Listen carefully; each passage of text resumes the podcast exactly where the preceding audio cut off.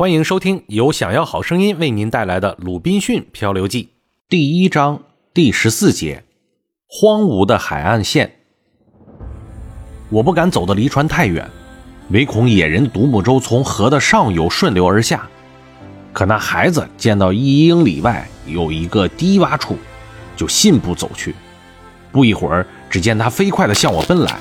我以为有野人在追赶他，或者给什么野兽吓坏了。急忙迎上去帮助他，但他跑近我时，却见他身上背着一个野兔一样的动物，但颜色和野兔不一样，腿也比野兔长。原来是他打到了猎物，这东西的肉一定很好吃。为此，我们都大为高兴。然而，更令人高兴的是，佐里告诉我，他已经找到了淡水，而且也没有见到野人。但后来我们发现。我们不必费那么大的力气去拿水了，沿着我们所在的小河稍微往上走一点儿，潮水一退，就可以取到淡水。其实海潮没有进入小河多远，我们把所有的罐子都盛满了水，又把杀死的野兔煮了，饱餐了一顿，就准备上路了。在那一带，我们始终没有发现人类的足迹。过去啊。我曾经到过这一带的海岸来过一次，知道加纳利群岛和费德角群岛离大陆海岸不远，但船上没有仪器，无法测量我们所在地点的纬度，而且我也已经记不清这些群岛确切的纬度了，因此也无法找到这些群岛，也不知道什么时候该离开海岸驶向海岛，要不然我一定能够很容易地找到这些海岛。我现在唯一的希望是，沿着海岸航行，直到英国人做生意的地方，在那儿总会遇到来往的商船，他们就会救了我们。我估计我们现在所在的地区正好在摩洛哥王国和黑人部族居住的地区之间，在这儿啊，只有野兽出没，荒无人烟。黑人因怕摩尔人的骚扰而放弃了该地区，迁向了前方；摩尔人则因为这儿是蛮荒之地，不愿意在这儿居住。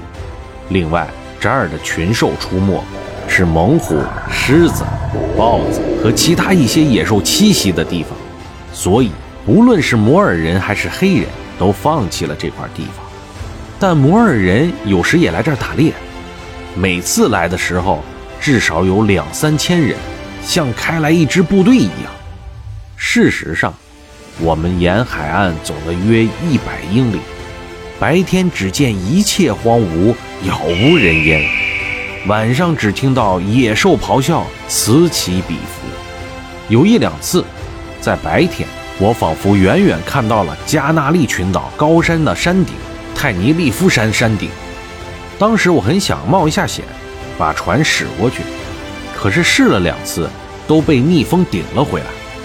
而且这时海上风浪很大，我们的船又很小，无法驶向大海。因此，我决定依照原来的计划，沿着海岸继续行驶。我们离开那个地方以后，也有好几次不得不上岸取水，特别是有一次，在大清早，我们来到了一个小夹角，抛了锚。这个时候正好涨潮，我们想等到潮水上来以后再往里面行驶。佐利的眼睛比我尖，他向我低声叫唤，要我把船驶离岸边远一点。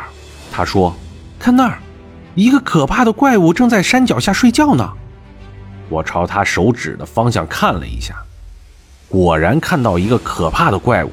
原来那是一头巨狮，正躺在一片山影下熟睡呢。我说。佐里，你上岸去把他打死吧。佐里大吃一惊，说：“我，我去把他打死，他一口把我吃掉了。”我就不再对这个孩子说什么了，并叫他乖乖地待在那儿。我自己拿起了最大的一支枪，装了大量的火药，又装了两颗大子弹放在一旁，然后又拿起了第二支枪，装了两颗子弹。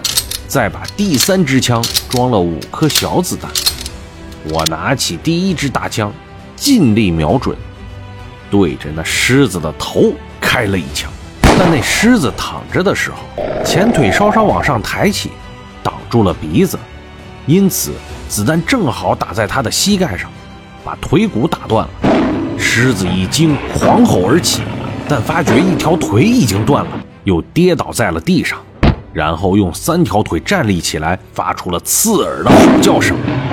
我见自己没有打中狮子的头部，心里不由暗暗吃惊。这个时候，那头狮子似乎想走开，我急忙拿起第二支枪，对准它的头部又开了一枪。只见它颓然倒下，轻轻地吼了一声，便在那儿拼命地挣扎。这个时候，作利的胆子大了，要求我让他上岸。好吧，你去吧。我于是他便跳下了水里，一手举着一支短枪，一手划着水，走到那家伙面前，把枪口放在他的耳朵边，向他的头部开了一枪。终于还是结果了这猛兽的生命。这件事对于我们实在是玩乐而已，狮子的肉根本不能吃。